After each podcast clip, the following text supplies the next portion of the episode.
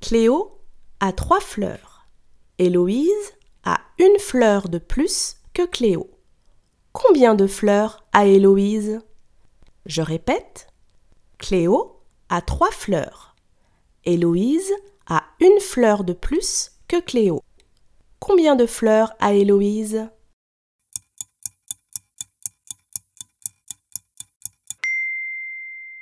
Si Cléo a trois fleurs et qu'Héloïse a une fleur de plus que Cléo, en tout, Héloïse a quatre fleurs.